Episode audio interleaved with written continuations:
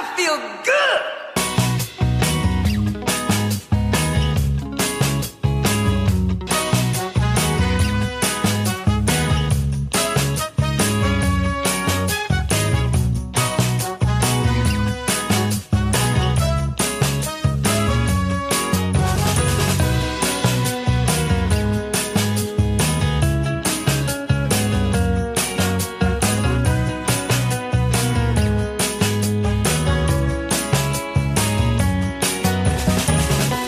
Bonjour à toutes et bonjour à tous, je m'appelle Yann et vous écoutez l'émission qui vous veut du bien? Bienvenue dans Bulle de Bonheur. Pendant 1h30, on prend soin de vous chaque semaine grâce à trois chroniqueurs sur les 12 que constitue l'équipe.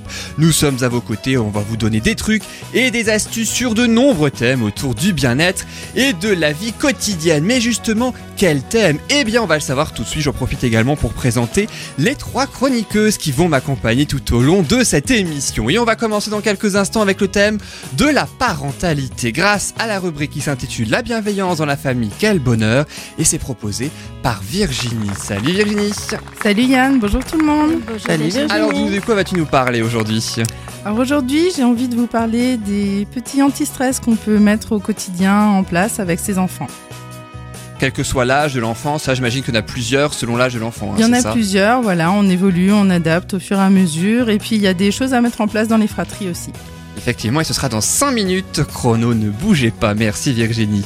Et puis juste après ta chronique Virginie, ce sera autour de la sophrologie grâce à la bulle de douceur présentée par Patricia. Salut Patricia. Bonjour Yann, bonjour à tous. Salut Patricia. Salut. Alors dis-nous de quoi vas-tu nous parler aujourd'hui? Blessure émotionnelle, bien évidemment, pas une blessure physique, d'injustice. Blessure, blessure physique, c'est le bien-être physique. Toi, c'est la sophrologie. Et donc, tu nous parleras de ça un petit peu plus tard dans, cette émission, dans la bulle de douceur. C'est pas le. SAMU chez moi, c'est émotionnel, toujours. C'est vrai.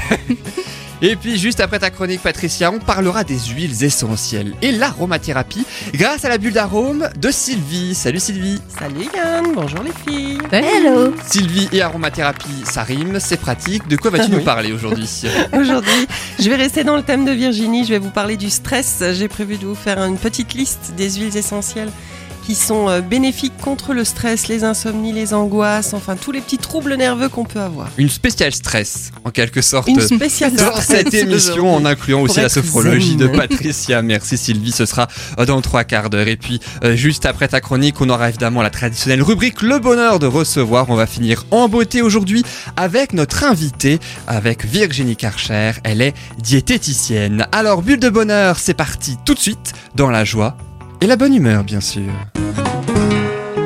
Et je rappelle que tout ce qui est dit dans cette émission n'est que notre avis, nos propos et nos opinions à nous et en aucun cas ceux de la radio qui n'en est pas responsable. Alors comment ça va Virginie, Patricia et Sylvie, les chroniqueuses du jour? Bah, Très bien. Comme, toujours, oui, très bien. Comme toujours, alors on précise que Patricia, toi tu étais, euh, tu étais ici il y a euh, quelques jours seulement, la semaine dernière, et lui Oui. exceptionnellement. Ouais, tout à fait. Et oui, on va en parler euh, dans quelques instants. Pour toi, la- Virginie, c'était un, un petit peu plus de temps, toi. hein. Oui. Le mois dernier, c'était. euh, Sylvie, toi, c'était il y a deux semaines. Et oui, que- Oui, oui, oui, Eh j'étais- j'étais déjà là il y a deux semaines.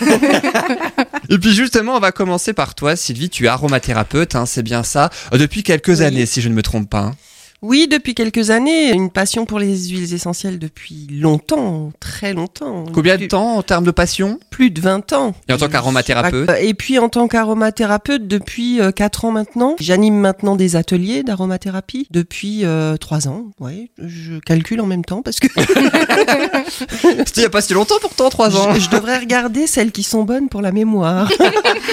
en huile essentielle. Et puis toi, dans quelques instants, un petit peu plus tard même dans cette émission, parce que ce sera pas tout de suite, euh, tu nous parleras des huiles essentielles bénéfiques pour le stress, j'imagine, euh, pour euh, les huiles essentielles justement Bénéfique contre calme- le stress. contre le stress, pour calmante, le évidemment anti-stress, voilà, c'est le mot que Ouais. je cherchais, hein, histoire de clôturer cette spéciale stress, en fait, puisque toutes les trois, vous allez nous parler du stress qui est assez, euh, assez Oui, oui, surprenant. aujourd'hui on est assez synchro. Ouais, ce qui est assez surprenant, c'est que vous n'êtes pas euh, consultés les unes Non. avec les Non, autres. non, hein. voilà, c'est non, chacune apporte son sujet, décide, et puis aujourd'hui, euh, c'est le stress. Alors bon, toi, Patricia, c'est la blessure émotionnelle d'injustice aujourd'hui, mais porte dans le thème thème sophrologie, donc c'est aussi lié, hein, c'est bien Tout ça. à fait, ça apporte beaucoup de stress aussi, ces Mhm. blessures-là. Et oui, et puis tu nous as parlé la semaine dernière, hein, tu vas nous proposer la suite hein, La de ce que tu as fait la semaine dernière autour de la blessure émotionnelle d'injustice. Il y en a cinq en tout.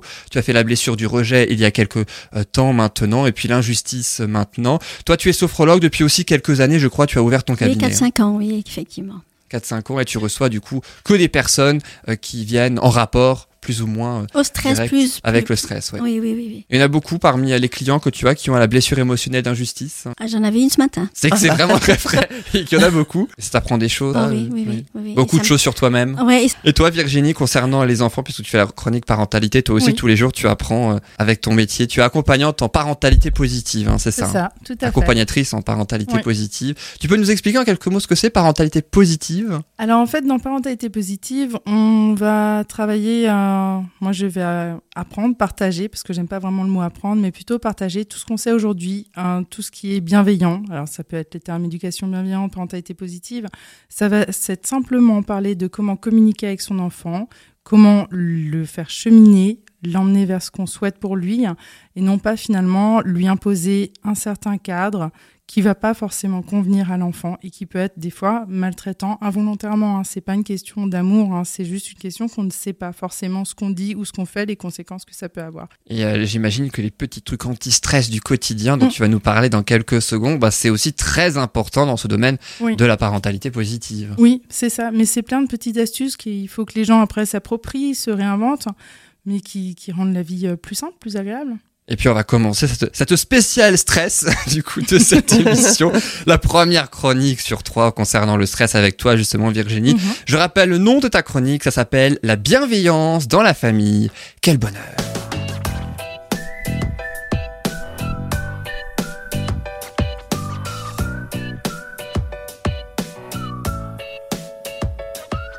Alors les petits trucs anti-stress du quotidien, j'imagine que tu vas nous en donner plusieurs, pas mal d'exemples hein, justement. Et on le disait tout à l'heure aussi, c'est vraiment euh, selon l'âge aussi hein, de l'enfant. J'imagine qu'il peut y avoir plusieurs méthodes, hein, c'est ça, euh, ça. pour calmer le stress de l'enfant. Virginie, Mhm. on t'écoute. Alors c'est vrai que quand on parle de voilà de petits anti-stress au quotidien, il faut garder à l'esprit que pour le mettre en place, il faut déjà que le parent soit bien. Si le parent est lui-même en stress, de toute façon, ça va être compliqué.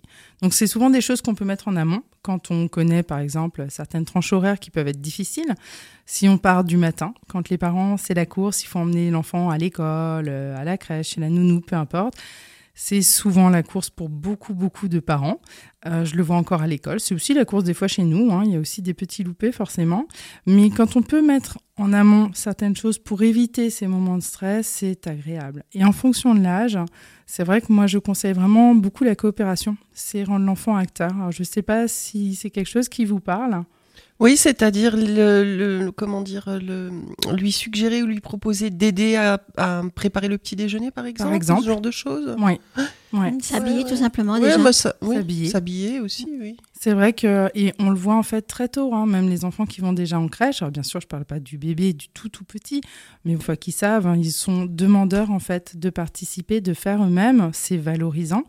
Et puis plus on va leur permettre de, de faire quelque chose. Alors je conseille vraiment de comment dire de le rendre décideur, c'est-à-dire Irresponsable aussi. voilà, c'est ça. Il se sent important, il prend sa place. hein. Il prend je crois sa que c'est place. important. Pour Le lui. rendre décideur, tu veux dire lui demander ce qu'il a envie de faire?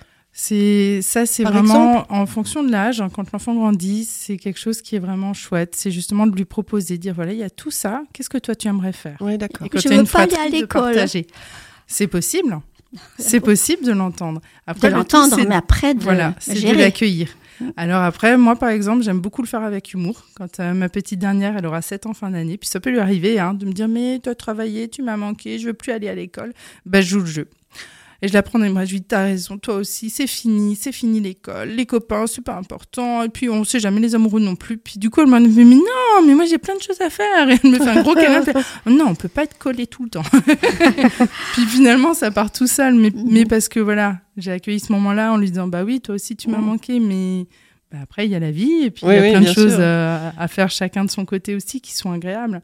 Donc c'est le fait de les rendre acteurs, euh, cette coopération, elle est bénéfique aussi. Alors ça prend peut-être un peu de temps au démarrage pour le Il faut parent. écouter aussi beaucoup. Il faut apprendre à écouter. Apprendre à écouter. Mm. C'est pas En- évident du tout. C'est hein. vrai. En atelier parent-enfant, on prend des temps d'observation Mm. pour réapprendre justement à regarder l'enfant en fait et à décoder pour mieux le comprendre. Mhm. Et c'est peut-être ce qui manque au quotidien aussi euh, pour les parents qui sont bah, pris hein, par leur travail, par ces tranches horaires qui sont difficiles aussi, euh, par cette fatigue, Et voilà, parfois aussi avec la fatigue, je pense qu'ils réagissent peut-être. euh, plus vivement. Ouais. C'est humain. Bah, tu te lèves le matin un peu tard, euh, mal, euh, dentifrice il coule mal, euh, robinet, voilà. Et, et vraiment, Oui, tout, oui, est- oui. tout, tout va mal. Hein, et puis, Et c'est- tout, effectivement, c'est tout le problème de si l'adulte se laisse envahir par le stress, c'est compliqué aussi d'en vouloir à un enfant qui lui va subir ce stress et puis avoir aussi hein, ses propres raisons d'être fatigué ou de pas être bien et de l'exprimer à sa façon selon son âge. Donc c'est vrai que si par exemple le matin, on, selon l'âge de l'enfant, soit les tout petits anticiper, préparer les affaires la veille pour ne pas être stressé le matin, voilà, c'est des petites choses mais qui simplifient énormément. Et après, quand on peut les rendre acteurs, même avant la maternelle, hein, les petits qui vont en crèche, quitte à faire euh, des petits symboles, des petites images, hein, et de lui dire voilà, bah tiens, le matin, tu peux, voilà, on fait un dessin de la veste ou des chaussures, des choses qu'il peut faire tout seul. Et puis ça fait un petit rappel. Plus il va grandir, moins il aura besoin de ces images. Mhm. Après, quand on a une fratrie, on peut faire aussi effectivement des petits plannings, des petits roulements, mais euh, ludiques. C'est, c'est pas, on n'est pas obligé d'être sur, euh, sur un tableau Excel ou tout ça, hein, mais euh, quelque chose qui leur donne envie. Et le si ludique on- passe partout. Le ludique passe partout. L'humour, L'humour, et- ouais. l'humour et le ludique. hein. c'est magique. Mais petit ou grand, hein, on fonctionne tous pareil, hein, je On- crois. ça embarque. Oui, on aime bien s'amuser, même quand Oui. on est adulte. c'est vrai. Ah, c'est, c'est vrai, hein, les, les Mhm. parents, quand ils rejouent avec les enfants, bah, finalement, ils ne voient pas le temps passer. Parce que Mhm. c'est vraiment un moment où même eux se laissent embarquer et du coup, c'est agréable. Et là, à partir du moment où on les rend acteurs, l'enfant, il va faire des choses. Donc oui, ça prend un peu de temps au démarrage. Ensuite, c'est du temps qui est gagné. Et c'est un stress qu'on s'évite. On évite la répétition. Mets ta veste, je t'ai dit, pourquoi tu fais autre chose? Mais non, t'as pas tes chaussures, c'est l'heure de partir. Et ça, c'est un stress qui s'accumule, sans compter celui que le parent a déjà pour lui. Donc on arrive déjà des fois énervé, on n'est même pas encore à l'école. Donc tout ça, on peut le mettre en place. Alors le brossage des dents, on en parlait la dernière fois avec des parents, euh, c'est quelque chose à certaines périodes, il y a différentes tranches, hein, ça peut revenir aussi même à l'adolescent, mais euh, il y a des moments où ils vont pas forcément avoir envie. Et quand ils sont petits, il y a franchement des choses très simples à mettre en place. Alors oui, le sablier, ça peut les aider. Bah, tu brosses les dents pendant que visuellement, hein, on voit Oui. le sable qui coule. On peut mettre une chanson aussi. Le Ah fait oui, c'est sympa, pendant ce temps de chanson, on peut chanter. Alors ouais, c'est peut-être moins pratique, mais Avec la brosse à dents dans la bouche, c'est peut-être pas évident de chanter. Mais ils y arrivent super bien. Ils Ouais. sont plus bluffants que nous, je crois. ils sont vraiment débrouillards. Mais il chante Et- bien. Je- oui, mais c'est ça. C'est il faut pas enregistrer, je pense. Mais, euh, Enfant comme adulte. mais le cœur y est. Donc, ça vaut le détour. Et c'est vrai que nous, à l'époque, on avait avec mes plus jeunes des brosses à dents en forme d'animaux. Et finalement, voilà, on avait dérivé sur, euh, je sais même plus comment, hein, sur euh, la brosse à dents. Enfin voilà, c'était le pingouin. euh, ah non, une on jouera une fois que tu as brossé les dents et tout. Et une fois qu'on avait fini le brossage des dents, eh ben on passait au jeu de euh, ah je suis sûr que tu n'arriveras pas à attraper la brosse à dents. Et en fait c'était des moments de fou rire. Du coup le brossage des dents était nickel parce que derrière il y avait ce moment de jeu. Donc c'est des voilà que chaque famille en fait s'approprie ces moments-là. Mais si on les a préparés en amont ou Mais- les- laisser de la spontanéité aussi venir, hein, c'est vraiment chouette. Ouais, mais pour cela, il faut se lever vraiment beaucoup plus tôt hein, que Non, d'habitude. pas- hein. même pas forcément. Parce qu'en fait, c'est un gain de temps. Oui, parce parce qu'après, Peut-être au début, peut-être au début, Au mais début. après, je pense que Ouais. ça rentre Mhm, un peu dans les habitudes aussi. ça. Et, mhm, mhm. et finalement, je, enfin, je sais pas, peut-être que je me trompe, mais euh, les enfants se lèvent aussi peut-être plus facilement s'ils Oui. savent que justement, il va y Ouais. avoir ce moment de jeu dès le matin avant Ils de ont- partir ils ont à déjà envie. Oui, oui, peut-être. Ils ont raison. envie de partager ce Mhm. moment-là parce qu'ils savent aussi que le parent va être disponible. Et finalement, ça va prendre quoi 2-3 minutes Mhm. Alors que le Ouais. parent qui va être là à répéter plus. et- Tu veux bien te lever, tu veux bien te lever, il te. Ouais. Ouais. Et puis vérifier le brossage des dents et revenir. Et, et du coup, c'est une perte de temps. Et puis, c'est c'est l'agacement qui monte aussi, ce qui est normal pour le parent. Donc, ça, c'est plein de petites choses. Après, c'est pareil pour le repas. Alors, euh, moi qui ai travaillé en crèche, faut savoir que les tout petits, ils sont formidables parce qu'ils sont demandeurs de participer. Très vite, ils apprennent à manger par eux-mêmes. Et puis, ils savent aussi se servir. À un certain âge, faut pas hésiter à faire confiance à l'enfant. Quand on lui propose de se servir lui, il y a de fortes chances qu'il mange tout. Parce qu'il a plus d'intérêt que quand on lui sert une assiette directe. Ouais. C'est Ah logique, ça paraît logique. Oui, Ouais. oui, bah oui. On réfléchit pas trop Ouais. à ce genre de Ouais. choses, mais oui. C'est quelque chose qu'on voit en crèche quand on, quand on l'applique et on se dit, ah ouais, en fait, ils, ils savent, hein. ils savent ce qui leur fait envie, ils savent, et puis ils vont manger de tout, hein. ils vont pas forcément enlever, hein. certains vont peut-être tester au début, mais après, ils vont aussi apprendre à est-ce que j'ai faim ou pas, est-ce que je me resserre ou pas, et c'est vraiment respecter leur satiété, et ça c'est vraiment important. Puis à la maison, c'est la même chose, si on les rend acteurs à ce niveau-là, c'est plus agréable pour eux, donc le repas est aussi plus calme Détendu. plus détendu. Ouais. Et ils ont envie après, souvent, de servir bah, la fratrie, les parents, de participer. Alors oui, selon l'âge, ça va demander un peu de temps parce que voilà, il faut qu'ils Il y apprennent. en aura à côté Il aussi. y aura peut-être un ça. petit peu de purée par terre, mais Voilà, bon, c'est pas grave. Bah, tu, tu as voulu servir, non, tu nettoies par terre. Mais ils sont, mais en plus, souvent, en fait, compte, ça va avec. Mhm. C'est que quand ils sont dans cette démarche de participer, bah finalement, oui, quand on leur dit oh, juste le fait de regarder, par exemple, si la purée tombe, la plupart des enfants, ils vont dire Ah, oui, ils vont, ils vont chercher ce qu'il faut parce qu'en Mhm. fin de compte, ils sont dans cette coopération. C'est, c'est pas, euh, c'est pas une punition, c'est pas. Oui, C'est ouais. Ça fait partie. voilà. Ça Ouais. fait partie. Ça se fait tout simplement et c'est vraiment, euh, vraiment ce qui est agréable. Alors après, il y a, je sais pas si ça vous parlera, la douche à certaines tranches d'âge qui peut être. euh, Les petits garçons, peut-être en plus, plutôt que les filles. hein. Alors c'est vrai qu'il y a, on, on parle souvent des Je garçons, mais il y a des filles qui peuvent avoir effectivement aussi des périodes. Ouais. Je sais pas, j'ai jamais eu garçon, c'est ce qu'on m'a dit. Toi, Sylvie, t'as eu des garçons? Deux, oui, j'ai pas eu de soucis. j'ai pas eu de soucis pour la douche. euh, non. Même non. tout petit? Oui, même tout petit. Mais honnêtement, il n'y a pas eu trop de soucis en fait. Très vite, ils ont eu envie de se laver tout seuls. Et puis, parce qu'ils trouvaient ça amusant aussi, ce moment Ouais. de détente. Toi, Patricia, tu as des enfants, toi? Oui, j'ai une fille et euh, bah, c'est comme toutes les filles. hein, les filles, elles font attention à leur petit plastique et non, elle aimait bien. Elle aime bien toujours encore. hein, c'est son petit bain tous les jours et voilà. Même si c'est pas, elle a diminué la quantité d'eau, mais c'est son bain tous les jours. hein. Elle fait attention à la planète, hein, voilà. Mais c'est son petit bain. Oui, elle y tient. hein. Et toi, Virginie, tu en as combien des enfants? Alors j'ai quatre enfants, trois filles, un garçon. Et le garçon, c'est le petit dernier? Non, non, c'est le troisième. Non, il y a deux filles, un garçon, une fille. Il a pas de problème non plus. De douche? Oui, Oh, il nous a fait des périodes. Ah, des voilà. périodes où on entendait l'eau couler. C'est pas qu'un mythe c'est alors. fou que tu aies les cheveux secs déjà. C'est je je Ils ont pense séché que vite.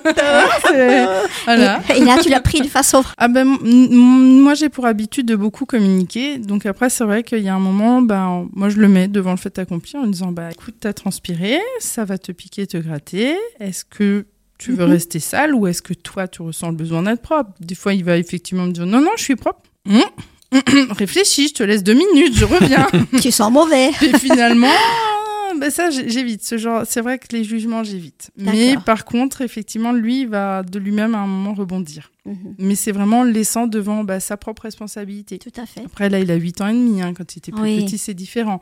Mais euh, oui, c'est déjà arrivé qu'il essaye, bien sûr. Puis je crois ouais. qu'ils comprennent vite aussi euh, que c'est euh, Voilà. un plaisir aussi d'être propre. C'est bien, enfin, se, On se, se sent sentir. Ah hein. oui. frais. euh, Frais, c'est ça. C'est enfin, je- je- ouais, ouais, Ouais. ouais.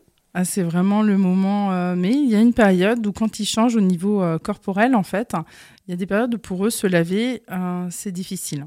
Parce que c'est enlever finalement une sorte de protection aussi. Mm. Et Oui, du coup, ils peuvent avoir, euh, ça dure pas. ça, oui. Mais ouais, il y a, il y a pré-ado et puis adolescent aussi. euh, et ça peut arriver chez les filles aussi, c'est vrai, on parle beaucoup des garçons, Mm. mais il y a certaines filles chez qui ça peut arriver. Et voilà, faut pas hésiter à communiquer finalement, puis c'est des petites périodes qui, qui durent pas, quoi. Mais c'est. Puis on peut peut-être trouver des petits trucs aussi, justement, euh, là encore, ou des, des, des petits savons en forme de nounours. C'est ça. Ou Enfin, autre chose, oui. Pour donner Ah, envie, euh, pour agrémenter, c'est toujours pareil. Chez, chez les, Mm. chez les plus jeunes, c'est ça qui est chouette, c'est qu'il y a énormément de choses qu'on peut mettre en place, que ce soit effectivement la forme du savon, que ce soit même des petits jeux à disposition, et lui dire, bah écoute, dès que t'es lavé, tu as un temps pour toi aussi, pour, voilà, pour te détendre, pour... euh, Et puis quand ils grandissent, des fois, il me dit, ouais, après la douche, moi je préfère aller lire. Ok, bah voilà, une fois que t'es douché, t'as encore ton temps après pour aller lire Mhm, aussi. ouais. C'est vraiment, mais de, voilà, d'écouter chaque enfant, d'adapter, et c'est quelque chose qui vaut le coup. Et euh, c'est vrai qu'il y a quelque chose quand on parle du stress, un anti-stress que je peux conseiller, mais qu'à tout le monde, c'est éviter de dire dépêche-toi à votre enfant. À partir du moment où vous commencez, et même pour vous, à dire dépêche-toi, il stresse. Un enfant qui stresse, il, il raisonne plus, hein, il a plus accès à son cortex. Et c'est là où on va répéter inlassablement les mêmes choses et ça va stresser tout le monde. Donc, vaut mieux effectivement parler, communiquer et des fois ils peuvent bloquer hein, pour une paire de chaussures.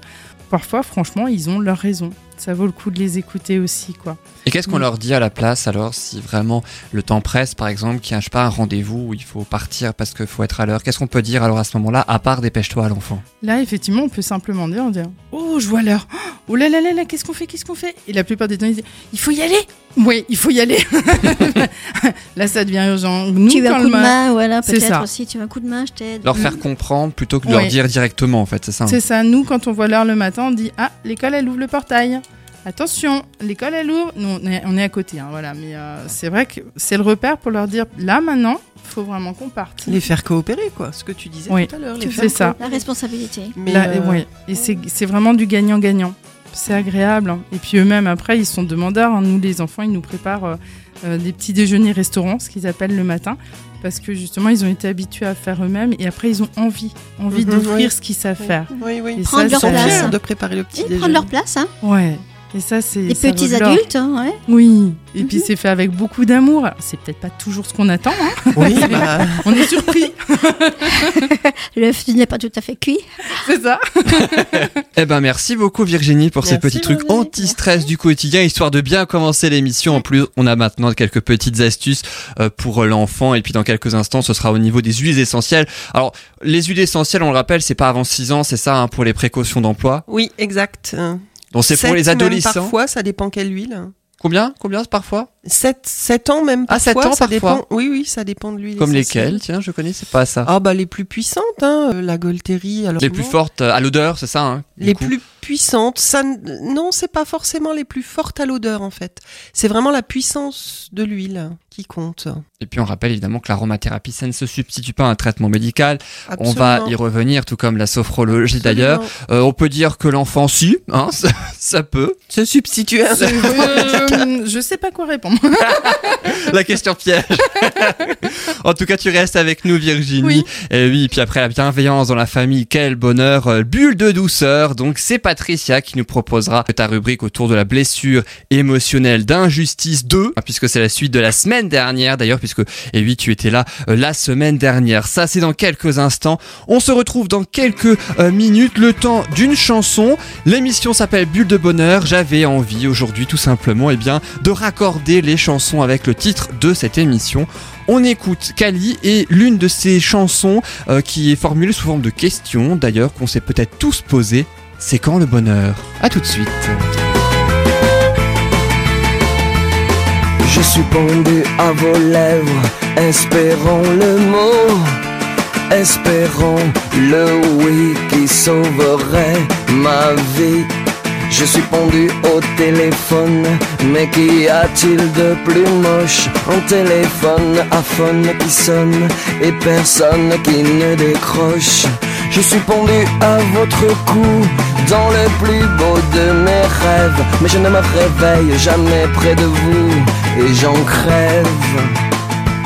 Je suis pendu sous vos fenêtres, au pied de l'arbre, peut-être demain, la petite fleur qui va naître vous racontera mon chagrin. C'est quand le bonheur, c'est quand le bonheur, c'est quand le bonheur, c'est quand le bonheur, c'est quand le bonheur, c'est quand le bonheur, c'est quand le bonheur, c'est quand le bonheur. Je suis pendu à cet espoir que vous m'avez soldé. Je suis presque sur l'autre soir, c'est moi que vous avez regardé. Je suis pendu par les pieds, tout rouge et le souffle coupé. À chaque fois que le hasard me dépose devant votre nez. Je suis pendu à la cravate dans mon costume croque macabé. Il paraît que vous faiblissez devant les hommes bien habillés. Je suis tendu, c'est aujourd'hui que je viens vous offrir ma vie. Peut-être oserais-je parler à quelqu'un d'autre qu'à mes pieds. C'est quand le bonheur, c'est quand le bonheur, c'est quand le bonheur, c'est quand le bonheur, c'est quand le bonheur, C'est quand le bonheur, c'est quand le bonheur.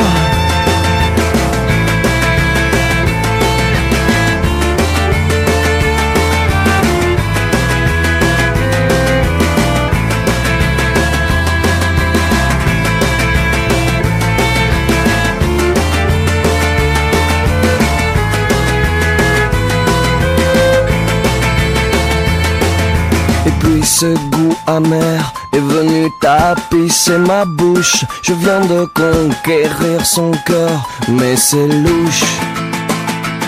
Car qui ne que ces vieux amants, c'est qu'on perd l'amour. Aussitôt qu'on le gagne, décidément, c'est pas facile tous les jours. C'est quand le bonheur, c'est quand le bonheur, c'est quand le bonheur, c'est quand le bonheur, c'est quand le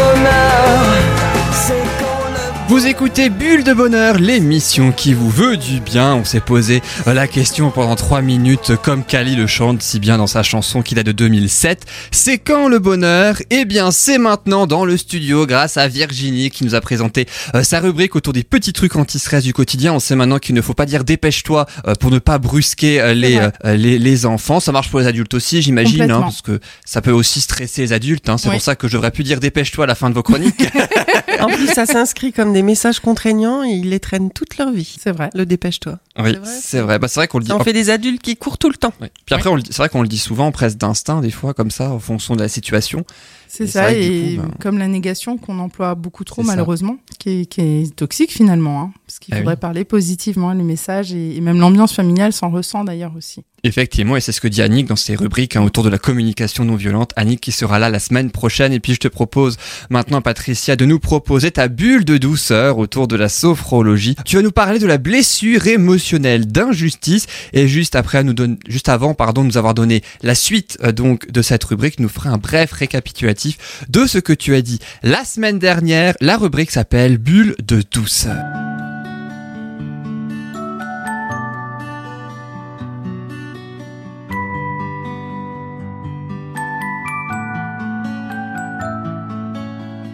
Alors vas-y, dis-nous, ou rappelle-nous en tout cas ce que tu as ainsi dit la semaine dernière en rapport avec ce sujet, la blessure émotionnelle d'injustice.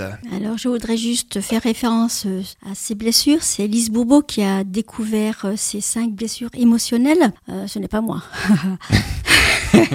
Nous avons tous, tous, tous des blessures émo- émotionnelles, je veux bien dire émotionnelles, non physiques. Elles sont bien évidemment inconscientes, euh, sauf à partir du moment où on en prend conscience.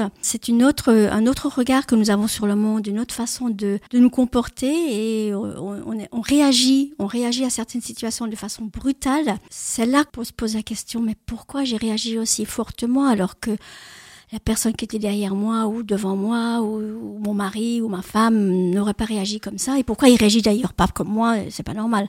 Donc là on touche les blessures émotionnelles et nous avons tous des blessures quatre qui priment une nous n'avons pas toutes cette blessure c'est celle d'humiliation donc les quatre blessures c'est l'abandon la trahison le rejet et l'injustice Et Le tu as parlé du rejet la dernière fois. hein. tout à Et fait depuis la semaine dernière, tu nous parles de l'injustice. voilà, c'est ça. Et le rejet et l'injustice se tiennent un peu la main. Bien souvent, la blessure d'injustice, elle est là pour masquer la blessure de rejet, parce que la blessure de rejet est la blessure la plus forte émotionnellement, qui fait la plus mal, et on veut pas souvent la voir parce qu'elle fait très très mal, et donc on la masque un peu par la blessure d'injustice. On trouve ça pas, pas juste, voilà. Donc euh, je vais juste rappeler le masque, parce que pour ne pas euh, souffrir, les personnes mettent un masque entre guillemets. Donc la personne qui se sent rejetée pour la blessure de rejet, elle met le masque de fuyant. Elle fuit lorsqu'il y a un conflit, lorsqu'il y a une situation un peu bizarre. Elle fuit, elle préfère fuir, ne pas s'agripper, euh, ne pas partir au clash. Et pour la blessure d'injustice, celle dont je vais parler aujourd'hui, le masque, c'est la rigidité. On est très rigide, c'est tout blanc, tout noir. Euh, c'est vrai, c'est pas vrai. Il n'y a pas de gris, ça n'existe pas le gris. Et donc, donc, je vous ai parlé des cinq, des quatre blessures, et donc la cinquième, c'est donc l'humiliation. Et nous n'avons pas tous l'humiliation. Il semblerait qu'on l'ait toutes au fond de nous, mais qu'elle ne se déclenche pas. Pour tous, petits, la plupart des personnes, pour les quatre de blessures, elle se déclenche de 0 à 7 ans. Pour la blessure d'humiliation, elle peut être là en sourdine, entre guillemets, et se développer bien plus tard, euh, à 30 ans, 40 ans, euh, après un choc, mais elle est là. hein, euh, voilà. Pour la blessure d'injustice, pour la reconnaître, ce sont des gens qui souvent se mettent en colère très très rapidement, qui critiquent beaucoup. Pas forcément qu'elles critiquent les gens, mais se critiquent elles aussi. Ce sont des personnes qui sont jalouses, quelquefois aussi. Euh, elles sont froides. C'est leur gros gros problème, c'est la froideur. C'est-à-dire, ce sont des personnes qui ont vécu la froideur d'un parent du même sexe. Euh, la personne était donc le parent était très froid, distant. Donc les blessures, il faut faire attention. Ce sont les blessures que l'on fait aux autres. Les blessures, c'est aussi par rapport à soi-même. Donc cette personne est, ne s'écoute pas, est froide vis-à-vis d'elle, ne se ressent pas, ne sent pas si elle a un problème à l'intérieur. Elle est froide. Elle a d'ailleurs des mouvements un peu froids, un peu directs, un peu saccadés. Euh, donc j'ai dit pour, les, pour soi-même, pour les autres, et elle sent aussi la blessure de l'autre personne en face. Et c'est là qu'elle se sent aussi, euh, qu'elle sent que l'autre est froid avec elle, donc ben, c'est pas juste. Pourquoi Pour quelle raison cette personne est aussi Mhm. froide avec moi? C'est là que l'injustice fait Ouais. surface. Donc pour toutes les blessures d'ailleurs, hein, c'est le, il y a un triangle. C'est la blessure qu'on fait aux autres, la- le ressenti, ce qu'on fait aux autres, ce que les autres nous font et ce qu'on se fait à soi-même. C'est le plus important, je crois même. Ça enfonce le clou. Le principal étant de sur cette terre d'apprendre à nous aimer. Euh, L'antidote pour cette blessure d'injustice, c'est d'être flexible. Oui, mais les personnes qui sont rigides, justement, puisque tu disais que souvent c'était associé à de la rigidité, Tout à fait. euh, elles ont du mal souvent à être flexibles. Comment on les a, on- comment on les amène à être justement euh, plus flexibles? Pour qu'elles puissent se rendre compte qu'elles sont déjà rigides, parce que ce sont des personnes qui se remettent beaucoup en question. On peut les rendre att- attentives au fait qu'elles sont rigides. La première fois, peut-être qu'elles m'ont pas écouté, elles ont peut-être écouté une deuxième fois. Ouais, tiens, bah, une autre hein. Personne me le dit aussi, oui. Et donc là, elles vont peut-être faire un peu attention et se dire, bah tiens, effectivement, si effectivement tu leur dis, bon bah t'es un peu rigide là, euh, c'est pas tout blanc ou tout noir, il y a peut-être du gris. Oui. Peut-être, t'as peut-être raison, je vais y Mhm. réfléchir. Bon, voilà. Là, du coup, c'est des séances individuelles alors. Séance individuelle, mais Ouais. déjà les personnes peuvent déjà prendre un peu de recul.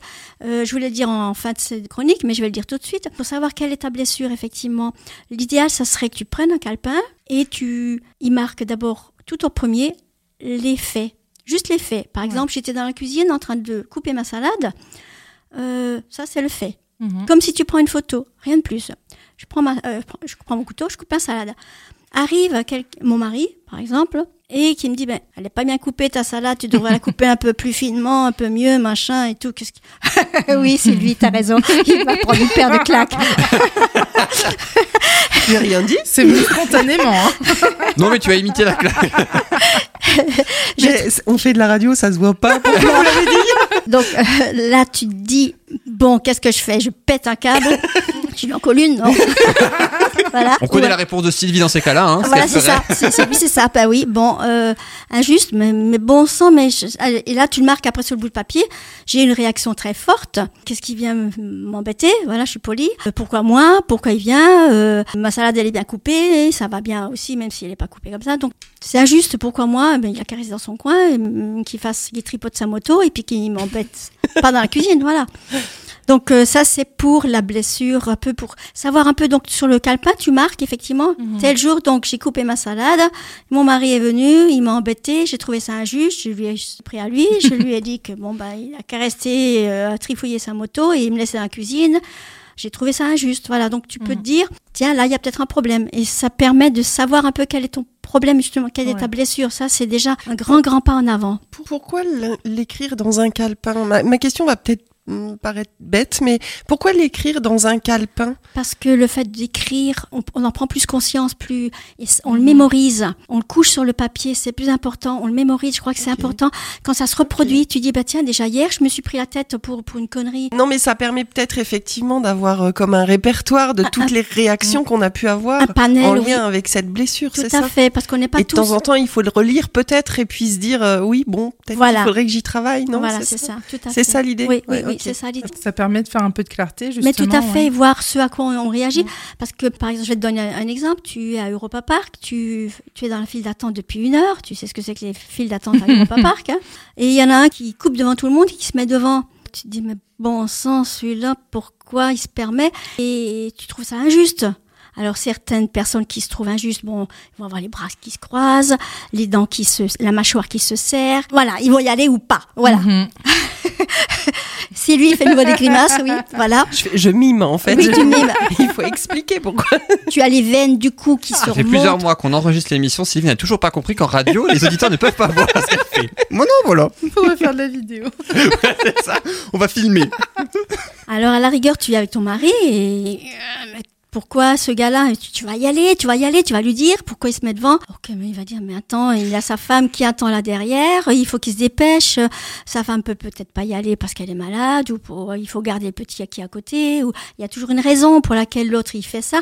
Mais au lieu de réfléchir, ben on fonce et c'est là, c'est là qu'on peut voir qu'on a une blessure. On a tous nos blessures, mais celle d'injustice, mais c'est injuste, il passe devant tout le monde, mais de voilà, euh, voilà, Ouais. blessure d'injustice. Donc ensuite, euh, euh, donc je disais que pour la blessure, c'est pour la raison pour laquelle je disais que euh, j'avais d'abord débuté par la blessure du rejet il y a quelques émissions, et là je suis avec la blessure d'injustice. La blessure de rejet, donc le masque, c'est le fuyant. Et donc vous l'avez compris, pour la blessure d'injustice, le masque, c'est la rigidité. hein. Euh, les gens, les personnes sont dans la perfection. Il faut absolument que tout soit parfait, tout ce qu'ils font. La différence, c'est que le rejeté, qui est fuyant, il veut être parfait, être parfait. Alors que l'injustice, la personne qui souffre d'injustice, elle veut tout faire. C'est encore différent. C'est pas dans l'être comme l'autre. Lui, il veut tout faire. Ce qui veut dire que la personne qui est rigide, elle va absolument tout faire, tout faire. Ce qui veut dire qu'elle n'est pas, elle ne prend pas de temps pour elle. Il faut qu'elle fasse tout. Ce que font les autres, c'est pas assez bien fait. Il vaut mieux le faire moi-même. Donc en plus, elle, elle ne délègue pas, elle Ouais. ne se prend pas, elle ne demande pas d'aide. Euh, elle veut tout faire elle-même. Et, et du coup, euh, surtout aussi son grand problème à cette personne, donc elle a, elle a un problème euh, avec son parent du même sexe euh, qui était froid et distant. Et elle, cette personne, et, elle, est- elle est pareille donc avec elle, elle est froide et distante. Elle ne, ne sait pas, elle ne se ressent pas, elle ne sent pas ce qui se passe au fond d'elle. Mhm. Et du coup, euh, quand cette personne qui est rigide veut faire tout, tout, tout, tout absolument, euh, ben, elle s'épuise. Elle s'épuise, elle se fatigue. Elle vieillit d'ailleurs beaucoup plus vite que les autres parce qu'elle elle manque d'énergie, mais elle y va à fond, à fond, à fond pour être parfaite. Et son gros problème, c'est que surtout elle a peur de la critique. L'autre aussi, mais Du coup, elle se sent jamais reconnue finalement. jamais plus, reconnue hein. et elle veut toujours performer. Et, et là, je vais aller très vite. Alors, je disais qu'en couple, par exemple, une personne rigide, Mhm. si elle se met avec une autre personne qui est rigide aussi, tous les deux veulent être performants, ben, ça va au clash.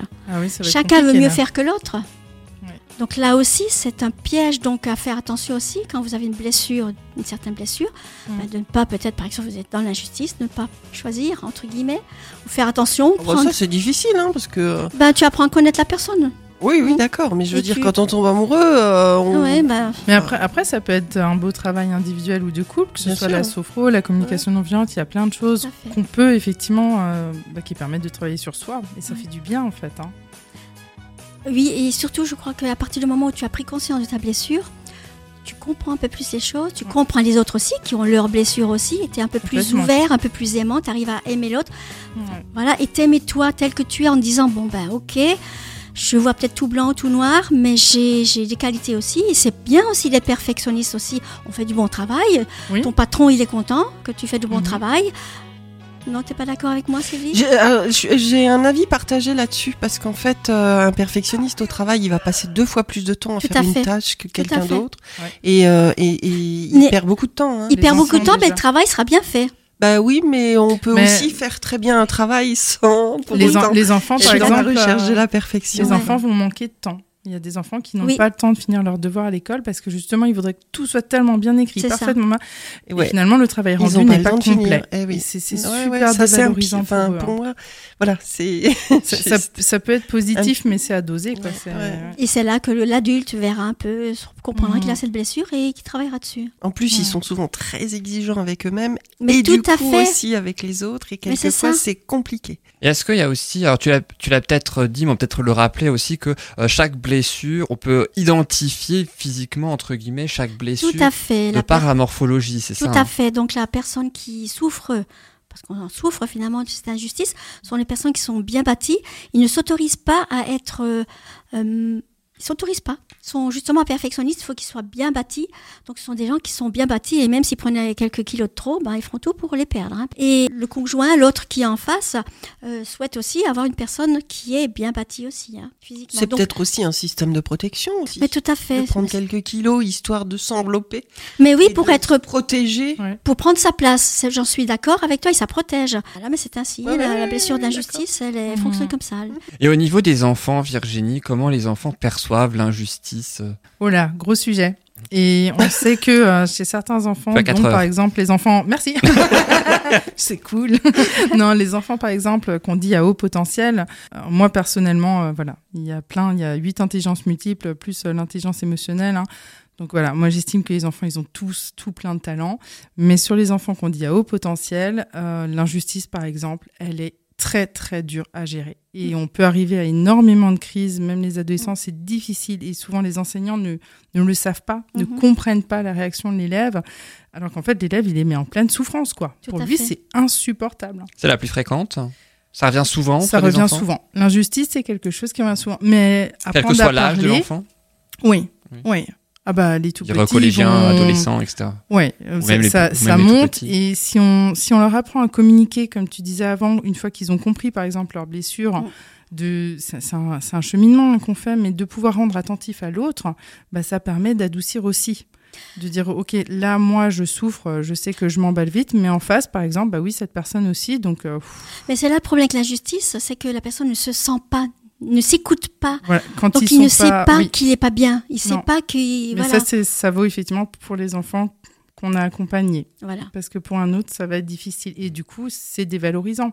Parce qu'en plus, ils se font rejeter par leur réaction aussi. Mais c'est ça.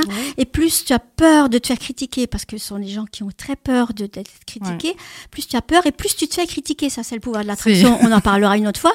Mais plus tu attires Oui, tes peurs. Donc vrai. euh, voilà. C'est un cercle vicieux. C'est hein. ça C'est horrible. Ah oui, et puis ça, c'était le lien en quelque sorte entre les enfants et le thème Mm. de la parentalité de Virginie avec le tien, la sophrologie, euh, Patricia. Et puis, euh, je pense qu'on peut faire un lien, euh, surtout aujourd'hui en cette émission spéciale stress, euh, donc entre la sophrologie et les huiles essentielles. Sylvie, tu vas justement nous euh, dire ça dans quelques instants. C'est l'objet de ta chronique, donc les huiles essentielles anti-stress et calmantes. hein, c'est bien ça. Tu vas nous en citer à peu près combien? Hors Oh, de moyenne, compté. évidemment. Oh là là là là, quelle question, c'est un piège. J'ai pas compté, écoute, je sais pas. Bah, sinon, une tu vas- quinzaine, une vingtaine peut-être? Bah tu sais quoi? On, sait, on fait une petite pause et pendant la pause tu comptes et tu nous dis Ah, ça ok. juste après. Bon, j'ai un. Ok. Jusqu'à 15, tu vas y arriver. Et là aussi tu auras 4 heures même si je condenserai tout en 15 minutes. merci. En tout cas merci beaucoup Patricia pour cette belle rubrique autour euh, de la sophrologie. Ta rubrique s'appelle Bulle de douceur et on rappelle que la sophrologie ça ne se substitue pas à un traitement médical tout comme l'aromathérapie et c'est justement de ça euh, dont il sera question tout à l'heure. On va s'écouter une petite musique et ensuite on revient avec ta chronique Sylvie. À tout de suite.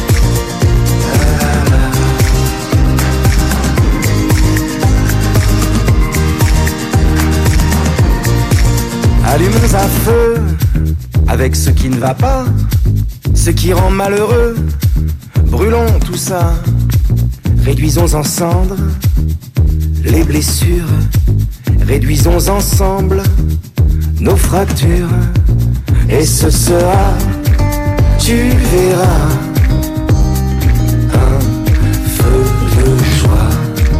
Et ce sera, tu verras un feu de joie.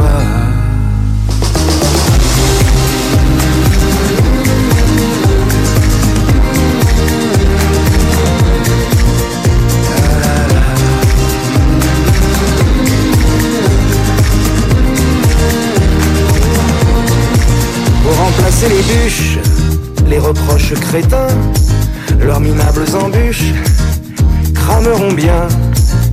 Feu d'artifice, si l'on jette dedans, amitié factice, amour décevant, et ce sera, tu verras, un feu de joie, et ce sera, tu verras, un feu de joie, un feu de joie.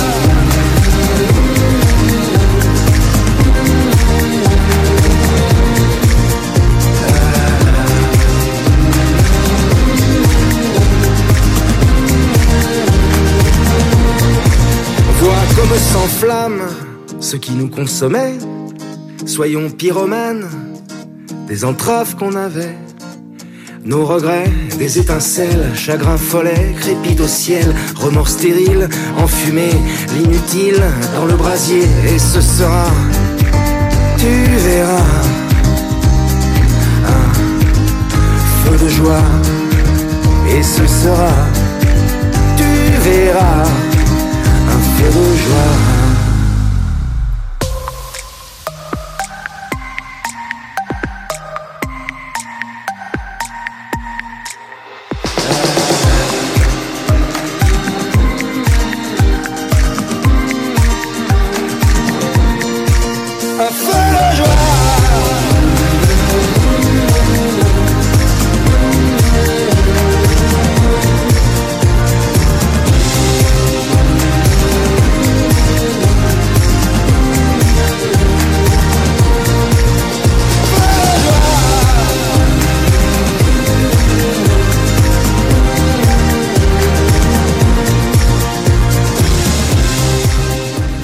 la chanson de Benabar, là sa dernière issue de son dernier album, donc c'était Benabar dans Bulle de Bonheur avec, je le rappelle, Feu de joie et je suis toujours en compagnie de Virginie, de Patricia et de Sylvie pour la spéciale stress, comme on le, le dit hein, depuis le début de cette émission, donc après les euh, petits trucs anti-stress du quotidien proposés par Virginie, la sophrologie de Patricia, je propose maintenant de passer à l'aromathérapie.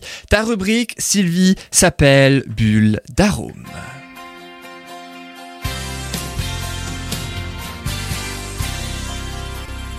Et donc, en cette spéciale stress, tu vas nous faire un petit dossier, une sorte de petite euh, revue, j'imagine, de toutes les huiles essentielles anti-stress et calmantes. Tu vas nous en citer plusieurs. Quelles sont-elles alors, ces huiles essentielles, Sylvie? J'ai compté à peu près entre 12 et 15 pour répondre à ta question avant.